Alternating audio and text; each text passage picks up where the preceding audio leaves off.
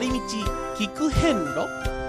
小井さん今回は何遍路で行きましょうか？今日はあのモノ遍路で今回はほうほう。行きたいんですが、うん。はい。ちょっと様子が今日は違いまして、え何ー今あのお参りを済ませまして、う帰りの車でそうですね。やめようよ。横向きですよね私やや私と米広さんやめよ車中でですね、はい。あのお話をう、うん。おしていこうかなって思います、あのーこのね、まあ、ロケというかほう。お参りは朝早くみんな起きましてね、うん。ええ。ー局に集合しましてね、はい。で車をお借りして、えー瀬戸大橋を渡って、うん。えー参るんですけどええ。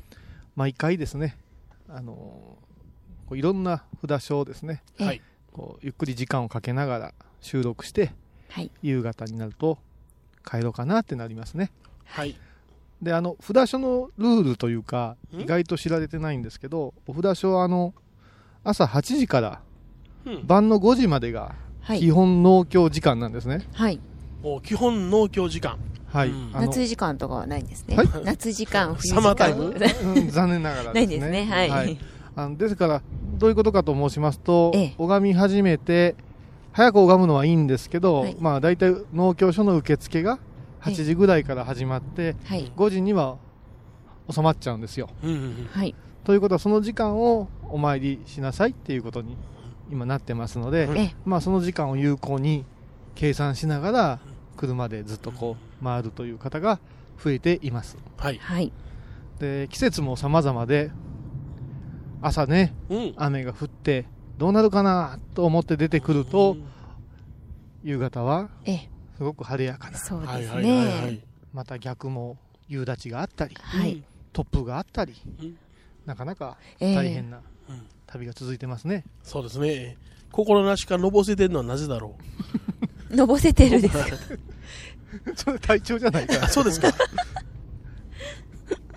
であのー今回あのモノ遍路っていうお話あの実はあの杖のプロジェクトがうん。ずっと進行してますね。進行してますでしょえうんでこの杖実はちょっと事件がありまして。事件？えなんでしょう、はい。うん前回あのフルート状態になったところで終わりましたよね、そうですね。うん私の先代師匠のうん。杖を復刻すると。ははいで持ち運びにもいいようなうん。ね半分にはい。畳める杖を開発してうん。実はですね30本作ったんですよ。30本作った。はい、うん。そしていよいよですね、ええ色をこう漆をかけてうん。はい。木漆という漆をかけて、ええ。えー仕上げようという段階に入りましてですね、うんえでいろんな方々に使っていただきながら、うん。どのようになっていくかというところへ来たわけですよ。はいはい。い。で実は今回ええ。持って歩いて試そうと思ってたんですが、あその漆の塗ったやつを。はい、ええ。はい試そうと思ってたんですけどはい。色を塗ってる段階ではい。横から力をたくさんかけて塗りますよね。はい。ほうほうほうほう。で縦につく強さはうん。うん保証があったんですがほう。え横からの力にうん。はい意外と脆いということがはあ。判明しまして、ほう。ということはどうなったんでしょうか？んえ横に力が入って。横から力を入れると、だから、えっ、と、足で言うたら、はい。あー膝の裏をポンと、コクッとされるような感じ、あおおコックンとされたは感い。じに、ちょっと曲がっちゃったんですよ。はい。へえまあ、あの、特に木ですから、その、塗料を塗った段階で湿りますから、うん。熟熟して弱くなったのもあったんだと思うんですが、えこういう状態になったよ、1本がってことになったんですよ。はいはいはいはいはい。で、ああ、そうですか、30本の中の1本かと。えはい。他は大丈夫じゃないっていうことで思ってたんですけど、うん。作ってくださった職人さん曰く、はい。100, 100本作って100人の方が持った時に、1本でも折れるようなことがあってはええ。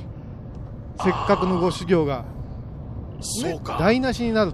はい。事故はい怪我があっては困る。はい雨の中をええ歩いておって、ひょっとそういうことがあっても困るし、ええ今この段階で分かったのならばもう一度検討してもらえませんかってことになったんですよ。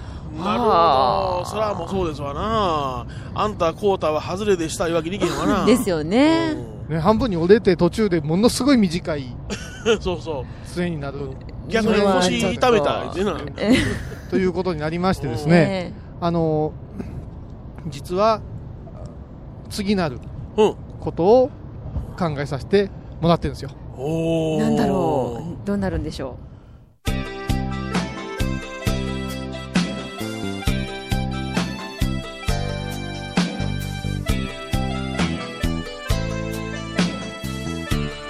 ちょっと寄り道聞く変路どのような秘密があるんでしょうか？はい。結局、うん。前回のお話の中で、うん。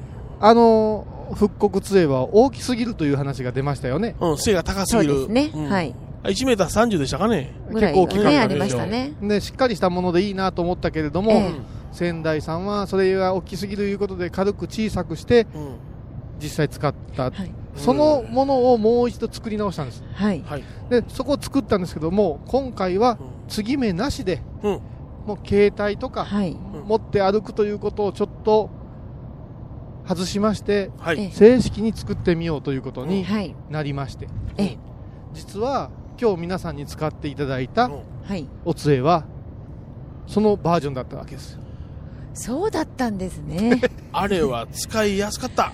私も思いました。うん今まで使った中ではうんね。前回のと違うね、あの、ええ。あれおかしいな、前回これちゃうな、ちょっとね、短くなったな、ちびたんかなと思って、はい。うんどこ歩いたんやろと思ってたんですよね。あ、ち違うんですね。別のあものやったんですす。少し短くしてうん。細くしてみたんですよ、えーじゃあまあ前回のが1メーター30、今回1メーター10センチでしたね、高かったら。ね。でこの1メーター10センチを最大という大きさにしましてはい。徐々に、あのーベストなうん。長さを出していこう。はい。うん。それからもう折りたたみじゃなくなりましたんで、うん。少し細くしてもええ。強度の問題ははい。クリアされたとはい。いうことになりまして、はい。はいえー実際今回皆さんに使ってもらったわけですね、はい。で今おっしゃってくれたような感想がありまして、はい。まだまだちょっと荒削りな感じがしませんでしたか？ちょっと角が、はい、はい、ちょっと手に、あのーはい。まだまだあの本削りをええ、する前のものをうん。今日ちょっと皆さんに。使っていただいてはい。で今ちょっと具体的に話を進めているのがうん。3種類ぐらい作れたらいいなって思ってるんですほうほでこれは何かっていうと、はい。同じ形のものが3つできるんですが、うんええ。もうきちっと漆仕上げで、あのーお経とか梵字が削り込んだう。うん。はい。すごく一品的な立派なものを一つ完全な完成品はいというものをですね一つこしらえようかと思ってますはい。はい。それからもう一つはですね自分で文字を入れたり。塗りを楽しんだりするようなこう純完成品はい。というものを作ったらどうかなって思ってます、はい。半オリジナルみたいな感じですね。はい。まあオリジナル言うてもあんまりねそうですあね。の変わったこと書いていませんけど、はい。お参りに、まあ、あの、必要なことということですね。はい。でこれはあのーサイズとかも自分でねうん。え子供さん用とかえ。ええ。そういうこともちょっとできるようなはい純オリジナルの作り方をする、はい。それからもう一つですね、ええ。自分で削る 最初から。いやあの荒削りの状態ですけれども、ええそこからはですね自分の手に馴染むように。削ったり、はは。そういうものをですね一つやっていったらどうかな、そうか、今日は彼女がね、もうちょっとここは丸い方がいいのにな、これちょっと角張りすぎたなってなこと言ったじゃないですか。それ家持って帰って自分で削ったらいいんだよな。そうですね。握りながら確かめてね。指の形に削ったりなんかしてな。面白いかもしれないです愛用とね。いうものとして考えたら、あのちょっと自分に馴染む形、うん。それはそうですね。靴だって大きさ違うわけですし、はい。体え。え型体格違うからそういうことも考えながら。